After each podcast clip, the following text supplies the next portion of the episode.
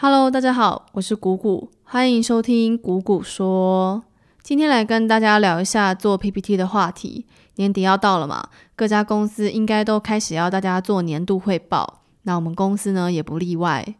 那做 PPT 的能力，或是我们说简报能力，它其实是一个大家平常很容易忽略，但又是一个超级重要的东西。所以今天我们就来谈谈工程师应该具备的简报能力有哪些。那大部分的工程师，包含自己，我以前也是哦，可能都会觉得做简报没什么必要。我有那个时间来做简报，我还不如多去写几行 code 比较实在。那工作久了之后呢，你就会发现做简报真的是太重要了。那我就直接举一个例子来给大家听，听完之后你就会明白简报能力的重要性。那我们先时光倒退一下，回到大概五六月的时候。那假设这时候呢，你老大跟你说，诶 p n 那边提了一个新的功能，那我们下半年就来做这个功能。那你先去 p n 那边听一下需求吧。那你当然就乖乖的去听 p n 的需求嘛。那这个需求的功能是这样的，因为你们家的使用者每天都会上传步数到你们的系统上，所以 p n 想要做一个成就系统。假使使用者他达成了某个目标，那我们就要送他点数。所以说，使用者可能走了一万步可以拿到十点，或是说走了两万步可以拿到二十点这样。那达到什么样的任务可以得到多少点，这个不是很重要，PM 他会去规划细节。但是呢，有一个重点，就是这个任务是有可能增加的，所以在设计系统的时候呢，要把这一点也考量进去才行。OK，那比较初级的简报会是这样的：大家好，这半年呢，我主要是负责成就系统的功能。那考量到任务可能增加，所以我使用了一个装饰者的设计模式。这样以后如果我们要增加新的任务，只要在 DB 增加一行任务设定就可以了，不用再去改扣。那初级的简报呢，听起来让人家留下的印象不是很深，大概就是知道哦，你做了某个成就系统的功能这样。那稍微厉害一点的简报呢，就会长这样。大家好，这半年呢，我主要是负责成就系统的功能。那考量到任务可能会增加，所以我使用了一个装饰者的设计模式。这样以后，如果我们要新增新的任务，只要在 DB 增加一行任务设定就可以了，不用再去改 code。那功能上线之后呢，使用者的反应很热烈，每秒有一万五千次的 HTTP 请求。那我们的 average response time 是两毫秒，所以整个功能呢，在线上环境运行的效果非常好。那稍微厉害一点的简报呢，它就会开始提出一些数据，去佐证你的系统是设计良好的。工程师说话呢，还是要靠数据，尽量放数字去量化你的产出。用数据说话是一个非常有说服力的方法，可以让听的人呢在心中有更具体的想象。你看，当你听到我们的系统很厉害，可以承受高流量，跟你听到我们的系统可以承受每秒一万五千次的流量。并且我们的 response time 可以维持在两毫秒。那相比较起来呢，一定是后面这个更具体。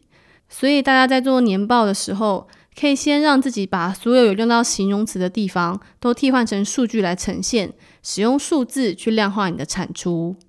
那提出数据呢，其实已经很不错了，可以让人对你设计的系统更有具体的想象。但是更好的简报呢，它呈现的效果会是这样的。大家好，这半年呢，我主要是负责成就系统的功能。那我在这个功能里面是负责设计 DB 和实做 API。那在设计功能的时候，我们有遇到一个挑战，就是成就系统的任务是有可能增加的。那如果每一次增加一个任务都要去改扣，这样会很耗时耗力。因此，我使用到了一个装饰者的设计模式。这样以后，如果我们要增加新的任务，我们只要在 DB 里面增加一行任务设定就可以了。不用再去改扣。那功能上线之后呢？使用者的反应很热烈，每秒有一万五千次的 HTTP 请求。那我们的 average response time 是两毫秒，所以整个功能呢，在线上环境运行的效果非常好。那不知道大家有没有听出差别哦？更好的简报呢，它会加上数据来佐证之外，它还会去归纳总结你所做过的事情，把你碰到的问题跟你为什么要这样解决这两个点去放大来讨论。所以说，本质上呢，你做的事情其实没有改变，一样都是使用一个装饰者的设计模式去解决动态新增任务的问题。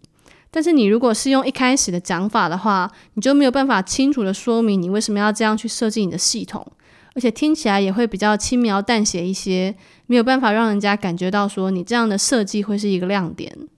所以总的来说，做简报就是要归纳总结。如果说时间是像流水一样线性流动的话，那你在做简报的时候就要从切面去思考，你要把这整段时间内所累积的成果归纳总结出来，而不是说只是照着时间线去叙述你做过的事情。那有去呈现归纳总结过后的结果，才会是一个比较好的简报。那还有另一个诀窍呢，是尽量使用数字去量化你的产出，用数据说话会是一个非常有说服力的方法。那我觉得，如果是一开始要练习做简报的话，你可以先尝试多加一些数据去量化你的产出就好。那当你越做越多份简报之后，你就可以开始练习怎么样去突出你的亮点。比如说你在过程中遇到了哪些挑战，那你是怎么去解决的？而你在这个 project 中又扮演了什么样的角色？那就可以朝这几个方向呢去做归纳总结啊。但是我老实说，要把自己做过的事情去归纳总结出来，真的超累的。所以我每次做年报都会花非常多的时间。但是我觉得大家可以换个角度想，就是我们在工作的过程中，其实是在训练自己的能力。你平常在写扣的时候呢，是在锻炼你的程式能力。那你在做简报，就是在锻炼你的简报能力，而这些能力呢，是你不管换几份工作都会持续使用到的。